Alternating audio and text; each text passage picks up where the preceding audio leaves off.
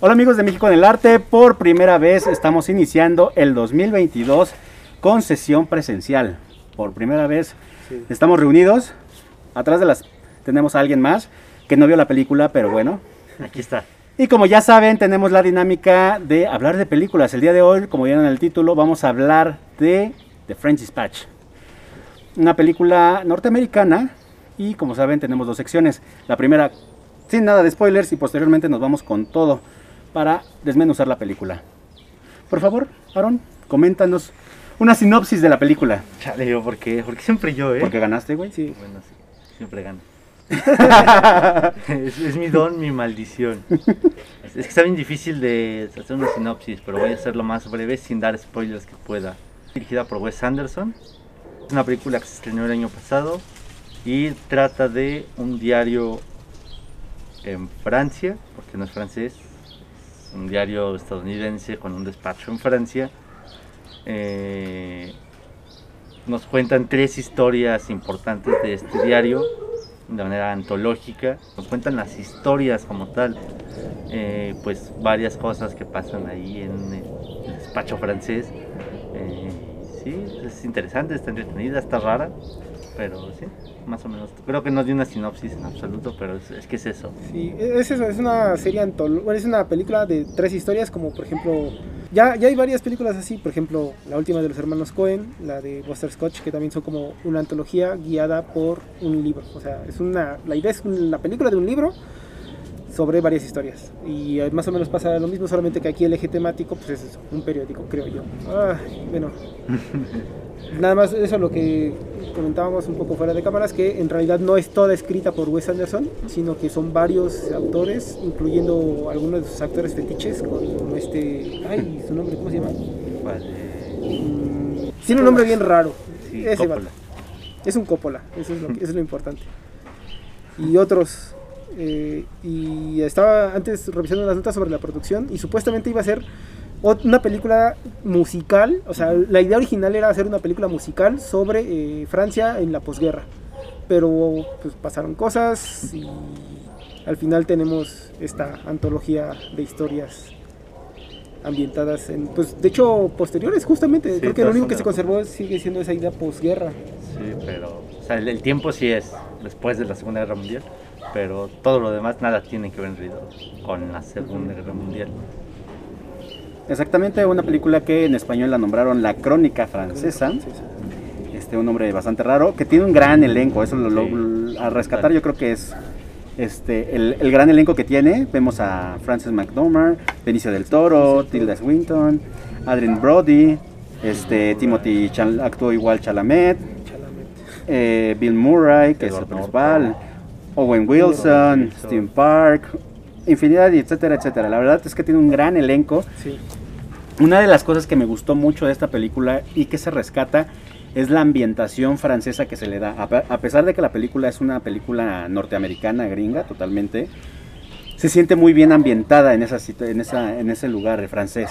O sea, sí tiene varios detalles, algunos este, actores pronuncian unas este, cues- cuestiones este, En francés. en francés y detalles, meten algunos actores también este, de habla francófona y que sí le dan ese toque muy... te, te- te- te hacen situarte en, en ese lugar. Y creo que también eh, una cosa que hemos mencionado es que, bueno, fuera de cámara también, es que es muy distintivo. O sea, ya para estas Sí. alturas la estética de Wes Anderson es irre... O sea, no puedes no saber que estás viendo una película de Wes Anderson por la estética que tiene. No sé, ah, eso es bueno y malo, creo yo, puede ser un poco contraproducente a veces, pero creo que eh, al rato hablamos más sobre la filmografía de Wes Anderson. Sí, ya que tengamos chance de spoiler. Sí, Sí, exactamente. Otra de las cosas que a rescatar yo creo que es la fotografía y como mencionan, este ya esa característica que se tienen, los, las tomas a, a tonos pastel y mucha este mezcla de técnicas también en, en- Sí. en la película, la podemos de rescatar. producción igual está... La producción también tiene varias. Tiene ambientación musical también muy destacada, con las cancio- canciones clásicas de, de la, de la música francesa. Y no sé si quieren agregar algo más. Pues mm, quizás a grandes rasgos la trama de las tres historias principales. Bueno, el primero es la presentación de la ciudad, que es una historia muy corta. eh, la segunda sería la presentación, bueno, una, una historia sobre un pintor eh, loco, básicamente, Loco homicida. loco homicida, o sea, y confeso. Este, la otra sería mm, la historia, Movimiento estudiantil Ajá. francés del 68. Podría decirse, sí. Eh, sí, Es más o menos eso. Ajá. Y la última, una especie de crónica de comida policíaca, podría Ajá. decirse. Sí. Detectivesca. Detectivesca, sí. Y pues bueno, ya, eso sería, pues, creo que Sí, todo, pues, no sé. es todo. Pues sí, una película que actualmente, bueno, acá salió en cines, está, no sé, en algunas plataformas. ¿En dónde la conseguimos, Fran? Eh, Guiño, guiño. En acervo fílmico está la filmografía completa de Wes Anderson, si Ah. les gustan. Muy me bien. gustan ser personas cabales. Sí. Exactamente, entonces ya saben, la pueden disfrutar. Una película que si tienen la oportunidad, creo que el- los tres en general la, la recomendamos. Ah, Es sí, una historia, sí. es una historia algo densa, porque es como si literal estuvieras leyendo el periódico Sí. Mucho texto. en, en, en, en cámara. O sea, sí tiene detalles ahí fílmicos y armonía y composiciones, pero sí se, sí se llega a ser un poco pesada después de la segunda, tercera historia, ya estás Sí, un sí. poco desgastado. Vamos a parar esta parte aquí, vamos a cortarla. Y para entrar a los spoilers viene la alerta y espero que les guste, ya saben, síganos a través de nuestras redes sociales, las pueden encontrar en el cuadro de descripción. También nos pueden escuchar en Spotify por si gustan no ver estos lindos rostros Mm. tapados con cubrebocas. Sí, sí, sí. Pero pues pandemia. pandemia, entonces hay que respetar. Spoiler alert. Pues bueno, ya entrados ahora sí a los spoilers, por favor chicos, empiecenle y desmenucemos esta película. ¿Quieres empezar acá? No, todo empieza. Bueno, pues hace rato platicaba con el buen Axa fuera de cámaras que, eh, bueno, a él no le gustó. Sí, no. A mí sí me gustó mucho, pero creo que sí hay varios detalles a tomar en cuenta. Creo que lo principal que a mí no me gustó fue la estética de Wes Anderson, que como que ya abusa mucho de ese recurso de hacer todo cuadrado y con colores muy pastel. Eh, siento que muchas cosas que antes aplicaba, que combinaba con planos más abiertos, que no fueran totalmente simétricos y que los les metí una composición más elaborada sin ser simétrico, estaban más chidos que ahorita que ya es literal, todos son cuadros, cuadros, cuadros. Eh, mm, digo, empezando desde el principio, ya literal, o sea, literal el formato también es que es 4-3, Es 4:3. Un 4-3 exactamente. o sea, ya literal es un cuadrado. Eh, no sé, creo que hablando de las historias, eh, siento que la primera historia, que es la que presenta la La- ciudad, ah, en Uy, eh, es muy cortita, o sea, está muy divertida y empieza con ganas, pero siento que dura muy poquito, así como que, que, que, que, y ya para la mitad de la película ya se vuelve como que medio irrelevante.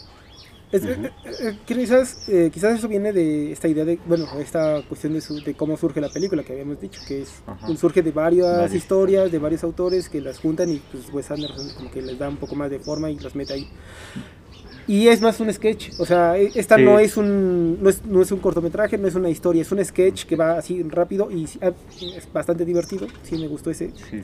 Y tiene un recurso que, la verdad, a mí me pareció como si fuera una película de Gondry, como, lo comentábamos cuando vimos eh, Eterno Resplandor. Porque es así, o sea, su, su composición y su arte, por así decirlo, es muy como algo que hubiera hecho Michel Gondry. Pero, güey, ya la siguiente historia, que es la que a mí más me gustó, que La aún del así- pintor. la del pintor, que Sí, aún así le veo que tiene un montón de fallas. eh, uf, bueno, no sé. Sí, a mí me gustó mucho la película. Creo que si no estás familiarizado con el, o sea, si la ves nada más en, en acción, creo que por primera vez se te hace muy, muy estética. Sí, Pero creo que es muy larga y muy densa. O sea, sí se hace muy densa con Sí, tanto diálogo y los diálogos no son como que tranquilos, son muy activos, Sí, son muy muy, pum, muy pum, rápido. pum. Entonces al momento de que si no estás tan fa- familiarizado con el idioma, todo, no sé cómo será, el español, la verdad creo que es muy difícil que doblaran Sí, cómo no. deben de doblar, digamos, la- esta película. Es, o sea, si tienen la oportunidad de verla con el idioma original, mucho mejor. Pero sí es muy complicada, o sea, no, no, es, no es nada fácil. Yo he tenido la oportunidad de verla dos veces y hasta la segunda como que entendí un poquito Sí. mejor las cosas, Sí. porque sí, no, no es nada fácil. Pero se me hace muy bonita. Una de las cosas que a mí me gustó mucho son el cómo va agregando elementos a la, a la fotografía. O sea, cómo están los cuadros vacíos y van saliendo. Como la principal, una de las que más recuerdo ahorita, que es donde está, empieza a salir el caño de agua y se empieza a salir la señora que a sacudir la Ah, alfombra, sí, que empieza a sí, salir, es. que sale el perrito, todo. ¿Cómo complementa esas, esa composición? El se me hace a mí una joya en esa, en esa cualidad. Sí, sí, es- es- en ese sentido es muy teatral. O sea, Sí, También es la, la teatro, película es muy Sí. teatral. De hecho, representan muchas cosas teatralmente. Sí, sí, de, sí. de hecho sale una obra de teatro prácticamente y ya casi. Que no Ah, notas sí. la diferencia. Sí. O sea, porque ya te sientes como en el mismo Sí, modo en de mismo todo el tiempo. Te marea ahí. Sí, sí, todo, sí. pues, está chido. Pe- eh, pero ahí, ahí viene la, la cuestión de la que a mí sí de plano no me gustó mucho. Es que entiendo que sea una película basada en el diálogo porque es un intento de una, una Periódico. asimilar, asimilar la idea periodística.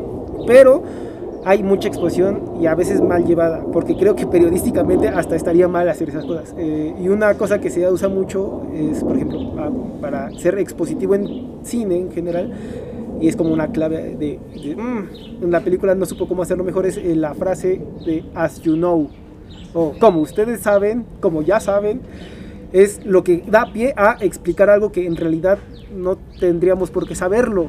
Y si están haciendo eso es porque la película no supo explicar eso o no sabe exponer eso ma- a manera más allá de un diálogo. Ok. Ese es, ese es creo que uno de los principales errores que le veo en la película. Eh, tiene mucha exposición, sí, por la naturaleza, pero pudo haber hecho esa exposición de una manera más orgánica, más natural a- y sin recurrir a, ese, a, ese, a esa muletilla para explicar cosas, que es mm, una cosa terrible en general en el cine. Creo que donde abusan mucho eso es en, el- en la última, en la... En todas, Sí. está en todas. Bueno, sí, está en todas, pero creo que en la última, donde incluso es una entrevista al mismo este Ah, reportero sí. de cocina, Sí. ahí sí abusan creo que mucho de esa, de esa, de esa, de esa herramienta. Siento que eso tiene mucho que ver con, el mismo, con la película en sí, que es mucho texto, porque creo que eh, cuando es fuera de lo que están contando, o sea, cuando están dentro del despacho y que están hablando entre los periodistas o así, no lo utilizan ese recurso de así, ¿no? Porque no te están contando la historia.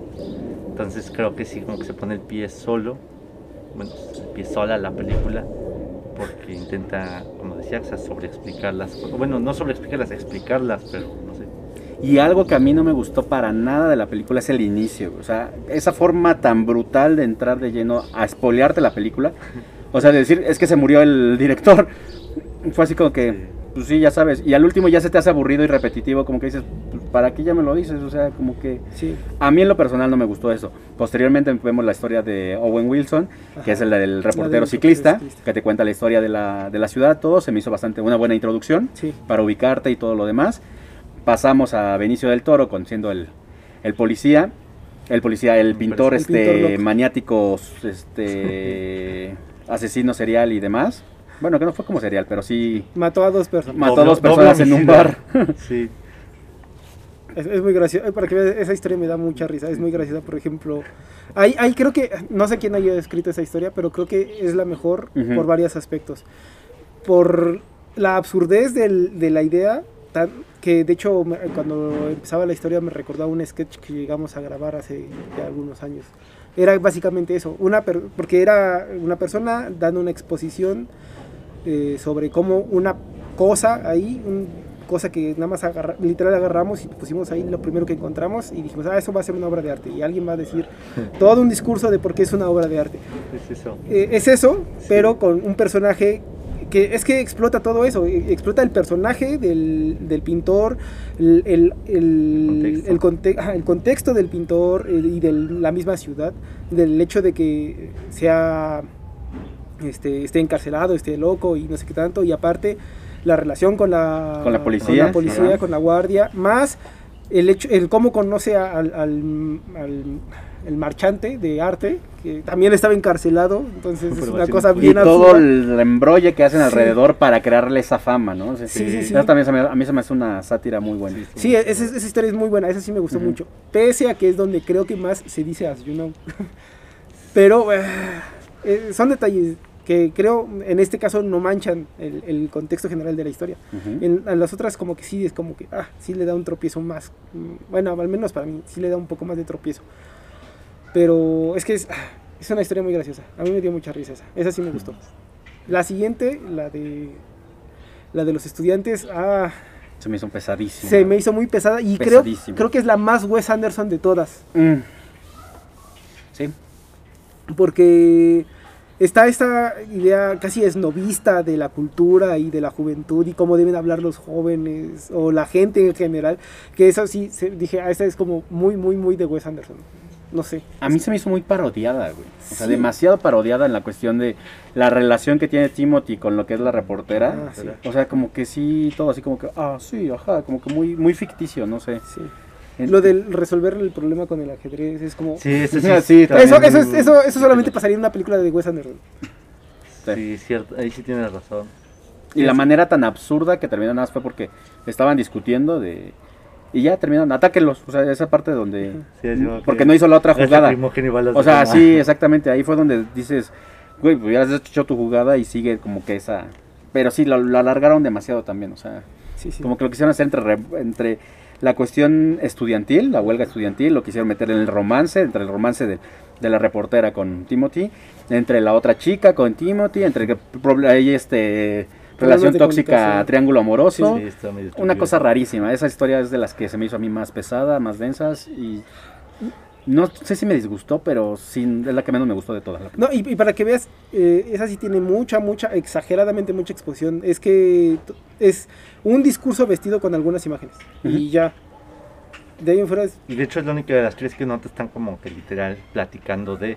que la primera la está la portera como en una conferencia explicando qué pasó con las pinturas y va a la historia. La última es el reportero eh, explicando qué pasó ese día, bueno, citando literal su libro, bueno, digo, a su reportaje y esa segunda no, nada más pasa. Aparte siento que es la más pesada porque es donde incluyen más diálogo en francés. Sí, que es muy pesado y también las letras son pequeñas, digamos menos. los subtítulos. Ajá, exactamente. estás- ¿Qué, qué, tu qué? cerebro empieza a craquear ahí bien. Apenas si me jala el español y se. Exactamente, o sea, son cosas bien raras de que dices, abusan muchísimo. Todo, el- o sea, te- prácticamente creo que la chica nada más habla dos, tres líneas en, en inglés, pero Ajá, todo lo Sí, demás se lo echa casi sí, en francés. en francés. Y aparte la presentación de la obra, los demás personajes empiezan a, empiezan a tener mucha interacción. Entonces se siente raro porque Timothy en esa cuestión no se, no se, sume, no, se, no se sube. O sea, no se sube el tren de mencionar dos, tres que es cositas francesas. Entonces se siente como fuera del lugar porque sus dos compañeros están respondiendo en francés. Entonces, Él está respondiendo nada más en inglés. Están teniendo la conversación toda, toda en francés y de repente dices que está como que se sale fuera del lugar, de la ambientación. Sí, sí, sí. Totalmente. Sí. No sé. Me parece muy rara esa película. Esa, esa, Esa historia. esta historia. Y aparte creo que los tres en general no somos tan fan de Timothy, entonces No. su actuación también se me hace muy, muy cuadrada. Yo fíjate que lo sentí un poco más expresivo que en Sí. Dune. O- No, no me encantó su actuación, pero Las esperaba menos de él, la verdad. Y Ah, sí, bueno. como que sí le echa algo de ganas. O sea, sí se ve como que está actuando en realidad. Y también creo que es de las que tiene más maqueta. O sea, con la cuestión de la antena, la cuestión de que van en la moto. Sí. Esas, esas tomas que creo que a mí se me hicieron demasiado exageradas que cuando están en, en la parte del romance entre la- esta chica francesa y Timothy. Lo del café que se quitan las paredes. Ah, Eso, sí. eso me gustó mucho, eso se me hizo muy teatral. Pero la, la última parte ya es muy romántico con yo crié, crié, ese dices, güey, fue muy largo, o sea, fue como que ya acelérale y más si viene otra historia más. Entonces, ya ahí ya el cerebro ya sí Yo pero creo haber que- en la mitad, sí, como que. son de esas que hubieras dicho, sí, ya dos partes mejor, mijo. Y la última historia. La última de- historia. Nescafé. Que es una historia bastante rara, Sí, está porque es, rara, es el reportero de la sección gastronómica y creo que es de lo que menos trata. Sí. Es- eso, eso para que veas, sí, es- sí me da risa y sí estuvo curioso. A mí eso sí me gustó, que en realidad es eh, sabores y olores y no habla prácticamente de Ajá, sabores. ni pero lo raro creo que fue que lo meten también en una cuestión de entrevista a él. Sí. Sí, sí O sea, a mí fue lo que se me hizo como que muy raro, o sea, como que ya estuvo como que de más, no sé.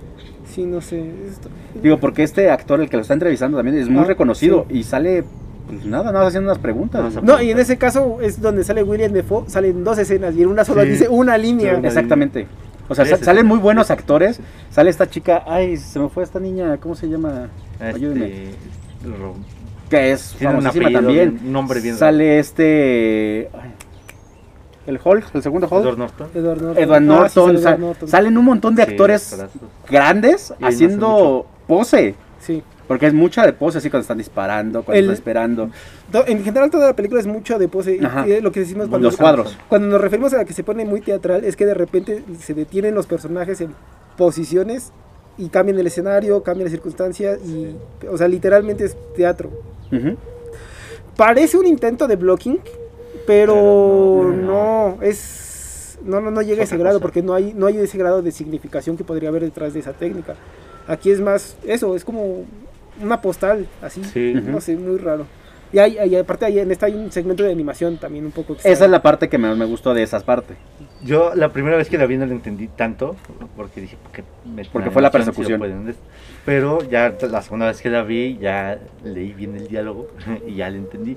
Está diciendo que eh, lo de cuando se roban al niño y la persecución, lo publicaron una semana después eh, como una historieta, un dibujo.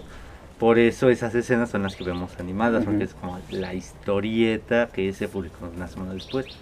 Eh, está chido y sí está bastante entretenido esa parte. que también es un poco como que también es un poco como recurso este de producción, dice, no tengo suficiente dinero Sí. como para producir Para una persecución de carros, claro. pues la meto en animación. Yo siento que fue eso o un capricho de Wes Anderson de quiero que haya una parte animada, vamos a meter una parte animada, sí o sí. Mm, Que también creo que ahí va, eh, no, ay, en la primera historia creo que también hay unos segmentos que no son tan comunes, eh, o sea, me refiero, rompen un poco el formato de la historia, por ejemplo, cuando eh, en la primera historia lo del avión, Ajá. este, bueno, que hay una toma, que es, eso me recordó un poco más bien a, a, a, ay, a Lars von Trier, por ejemplo, podría ser un poco más por ahí, y otros detalles así. Y en la segunda historia está justo lo que decían, la imagen del, de la estación del, y el maqueteo raro ese. Mm. Que a- ahí tengo dudas, ¿al final se murió o no se murió? No entendí eso. Sí, se murió. Sí se murió, ¿Quién? ¿no? Timothy Chalamet. el. Sí. No es que hasta le hicieron este su fotografía se volvió Ajá, se Ah, volvió sí. todo ese rollo, sí. Un signo de revolución. Ajá, Sí, sí, exactamente. eso es bien ra- Es que aparte, ah, es, es bien raro eso de la revolución, bueno, ya, eso es tema de otras cosas. Que sí, es, es otro tema completamente. Sí, o Sí. sea, la verdad es que sí abarcó un tema para muy otro raro. programa. Sí, pues hablar de revoluciones burguesas, pues para otro lado, ¿no? Sí, no. Es un otro tema. Este, no sé, ah, sí está, está rara. A mí me pareció muy- muy entretenida, me pareció muy divertida en muchos, en muchos momentos. Se me hizo interesante la parte de, o sea, querer hacer como un diario en película, pero se me hizo muy pesado, o sea, muy denso. Te digo, ya después vamos a la parte final donde ya están este el director que es Bill Murray, este el director del, del French Dispatch. Ya, ya murió cuando te contaron esa parte que, que falleció el director y que todo ese rollo y que ya igual era la última historieta que iba a salir, la última publicación que iba a salir de, de ese diario ahí porque ya se iba a, a eliminar, ajá, ya- ya, pues, al fallecer el director pues ya, adiós diario, ¿no? Entonces al final ya que, ya que sabes todo eso, se me hizo como muy raro. sí, O sea, ya nada más la, la sátira de la cuestión del que todos piden pastel porque era cumpleaños, resulta. de ya no lo prendas, el mesero se me hizo cagadísimo. sí. Sí. Que, que, bueno, nada más eso, que en- al menos en los en los inicios, en la en la en la presentación, en los trailers, yo pensé que el Bill Murray iba a tener más peso. Ujú. O sea, yo pensé que iba a Sí. tener más apariciones, iba a Jerárquicamente lo tiene, digamos. tener- Sí, o sea, jerárquicamente lo tiene. Ujú. Leí que grabó en dos días nada más todas sus escenas. Pues sí, o sea, la verdad es que hasta en un día te lo sí, echa. sale muy poquito, sale Sí. prácticamente nada. Creo, creo que también tiene, bueno, en ese sentido, si quieres verlo de esa manera, pues el editor casi nunca aparece en los Ujú. periódicos. Bueno, sí. Si quieres verlo así, no sé qué tan forzado quede, pero podrías verlo de esa ¿Qué forma. es eso? Si, la, si empezamos a forzar, Justifica, como habías dicho, la cuestión de, de editorial. Pero sí me hubiera gustado más. Que ya. Creo que son de esos ya papeles ya nada más por Sí. salir.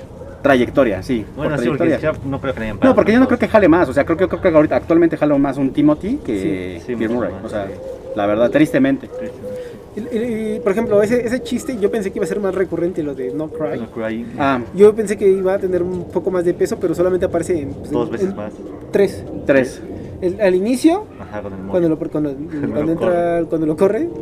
Cuando la muere. otra, cuando, cuando se, no aparece, se lo dice. Bueno, lo dicen. Lo- sí. al, cuando contratan al este, el de Olores y Sabores. Ajá, right. Ajá, Y la última, pues cuando muere. Cuando fallece. Ajá. Ajá. De ahí en fuera. Pone, rompe llanto y dice, no llores. Sí. Y pues ya, pues prácticamente lo que hemos contado en este momento es el resumen de la película casi película, completa. Sí. Digo, Para mí, yo creo que me hubiera quedado con la del pintor. Sí. Y hasta yo hubiera parado la película casi, casi. O sea, creo que se me hizo bien desarrollada, sátira, cuestión política. Esa podría haber sido una, una sola película, prácticamente. Creo que las tres, cada una pudo ser una película por sí sola. Y la cuentan muy rápido. Sí, pero la primera, que la- o sea, la, la del pintor es la única que hubiera visto yo de todas. Sí. Porque para, por ejemplo, para ver este movimientos estudiantiles, eh, Sí. no sé, yo me acuerdo de la, de la película esta de los movimientos estudiantiles en Alemania, creo que se llama Brigadas Rojas. Y aparte creo que está Está muy mal justificado, o sea, porque al final de Ah, cuentas se vuelve como una sátira de algo muy serio. güey. Sí. Entonces Sí. como que no tiene ahí... En lo de lo pintor sí me gustó mucho esa cuestión de cómo hacen todo ese mundo y el- lo engrandecen para al final que terminara en los muros y toda esa cuestión Sí, de sí. pleito y de que reconcilio. Y, ¿Cómo que hacen unas son cosas bien raras ahí. Ajá. No, no, y por ejemplo, la idea cuando llega este Adrian Brody, que es el marchante, ¿no? Que le dice, lo hice, me tomó un año, algo así, dice, pero lo hice. Te convertí en un gran pintor, una estrella, básicamente. Es el, el pintor más importante en vida Ajá. Que existe. Sí, hoy. ya hay una, ya hay una, este, una materia en la universidad con tu nombre, ya estás en la no sé qué Pareces enciclopedia. en los libros. Es como, uff, eso es muy gracioso, pero es muy, tra- es muy triste al mismo Sí. tiempo que, pues, que sea real, o sea, no, sé. Es Que a veces no necesitas todo el talento, hay gente con mucho talento y que Ajá. desafortunadamente no tienen las mismas oportunidades. Sí, exacto. Pero bueno, yo creo que de una vez entramos a la sección de calificación. No sé qué les parece. Mm, Ok, empieza Alexa, tú que eres el que vas a darle cuello. Ay, es que, es que de un tiempo para acá en realidad no me gustan tanto las películas de Wes Anderson. O sea, la, la última que puedo decir que me gustó fue la de Moonrise Kingdom. Aquí está muy chido. Ok. Pero la que más me gusta de él es la de Viaje en Darjeeling. Creo que es la más centrada, la más interesante, la que tiene un mejor desarrollo. Y ya de ahí en fuera, uh, no es sé. que creo que narrativa, creo que dejó de ser narrativa y pasaron a ser bonitas. Sí, Es que- sí, o sea, esa es la cuestión de Ese ese es el director. problema con Wes Anderson Sí, ahorita. que pasaron a ser no- bonitas e interesantes. O sea, tú la ves y se te hace padre, o sea, se te, te Sí. gusta, pero visualmente nada más. Sí, Sí, sí, así sí. de historia o así, es como, ¿y de qué trata? Ajá. Ajá. Y en ese sentido, creo que el mejor Wes Anderson está en Viaje en Darjeeling o Ok. Darjeeling Ilimitado. Y ya después, Moonrise Kingdom, eh, Fantástico Señor Zorro y otras. Mm. Este, Yo diría que de las que he visto de él, que tampoco he visto todas, pero de las que he visto de él, yo le pondría un 6 tirándole a 7. Ok, no fue tan cruel como Aaron Sí, en muchas no. ocasiones. No. A ver, Aaron, tú que eres el que la propuso, el que la ganó. Yo voy a ser benevolente el día de hoy. Muy bien. A mí sí me gustó mucho. No me he dado cuenta que tenía tantos fallos, tal vez por eso que hice como que está muy maquillada. Ujú. Pero sí, ya pensándolo fríamente, sí falla en muchas cosas la película. Sin embargo, no la hace mala, creo yo. Es bastante entretenida, bastante... A mí me pareció muy disfrutable, o sea, no la sentí tan pesada. Eh, o sea, sí, es- o sea, me parece una joyita. Para nada es su mejor película, creo yo. Y creo que sí, es, eso pesa mucho, que ya a Wes Anderson le dicen, ten dinero, haz una película y hace literal solo un cuadro minimalista y te lo vende muy caro. Pasa lo de la historia del pintor. Exactamente, sí, Exactamente. pasa exactamente eso. Eh, me recordó como a Dune. Siento que pasa algo parecido, pero creo que en este caso es Mucho No, mejor ejecutado. mucho mejor. Sí. porque sí, en Dune le dijeron, Sí, Dune sí se- ten dinero, vas a algo chido y hizo algo muy impresionante, pero en realidad no es nada. En este caso creo que está no tan hueco, pero sí crece de muchas cosas. Mm, no sé. Me gusta Wes Anderson, me, bueno, me gusta su filmografía. La que he visto, no he visto todas sus películas. Eh, y creo que sí queda como en un top 2, top 3 esta película. Entonces, Ok. le voy a dar un 8, humilde. Sí, Muy bien, muy bien. no es la mejor película que he visto para nada. para ser de Wes Anderson, está muy chida. Se ve el varo, Sí. se ven las ganas de hacerlo. Pues simplemente en el elenco. Sí, o sea, ya en el O puro sea, nada elenco, más puro elenco ya. ¿Cuántos millones son ahí? O sea, no, no manches. Vives tres vidas con eso. Ujú. Este, pero sí, está, está entretenida, se las recomiendo. Guáchenla y díganme qué les parece.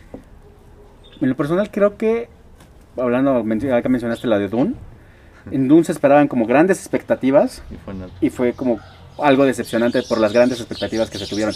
Esta película creo que ni siquiera hizo tanto ruido. sí, no, O sea, en México llegó por ahí en algunas salas de arte y demás que, que se consideran. En, en otros, en el extranjero, en, igual en Estados Unidos, no, no, no sonó mucho la película, a pesar de que tiene un gran elenco.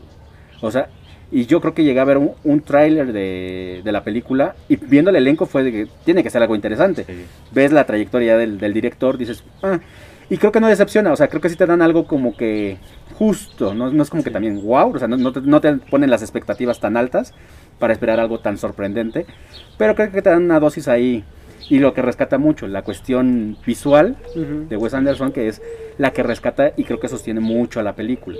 Ahí. Entonces, aunque no te acuerdes de las historias, aunque no te acuerdes de todos los detalles, porque la narrativa es como un poco débil o un poco acelerada, o muy saturada en cuestión Muy a veces de historia, la rescata mucho la cuestión visual, se te hace, ah, agradable.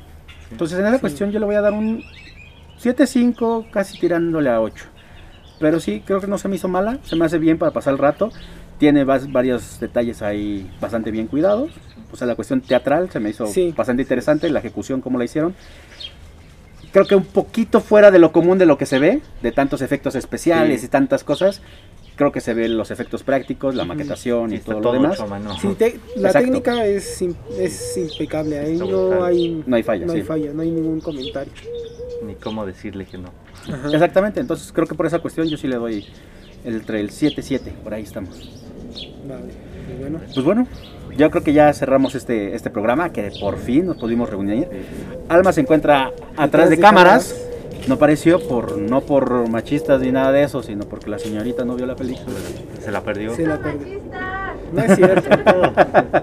Era directora de fotografía. Sí, y es la que está. Ella es la que está atrás de cámaras haciendo toda la magia, todo lo que van a ver es gracias a AXA, A AXA que pero se lo vamos a acreditar a Alma.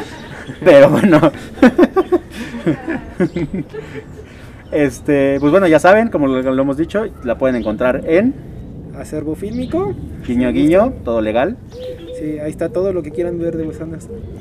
Entonces, ya saben, no, no olviden suscribirse, activar la campanita, dejar su like, dejar sus comentarios. O nos pueden ver y escuchar también por Spotify. Y nos vemos en la siguiente. Por favor, chicos, despídense. Adiós. Nos vemos. Cámara. Adiós.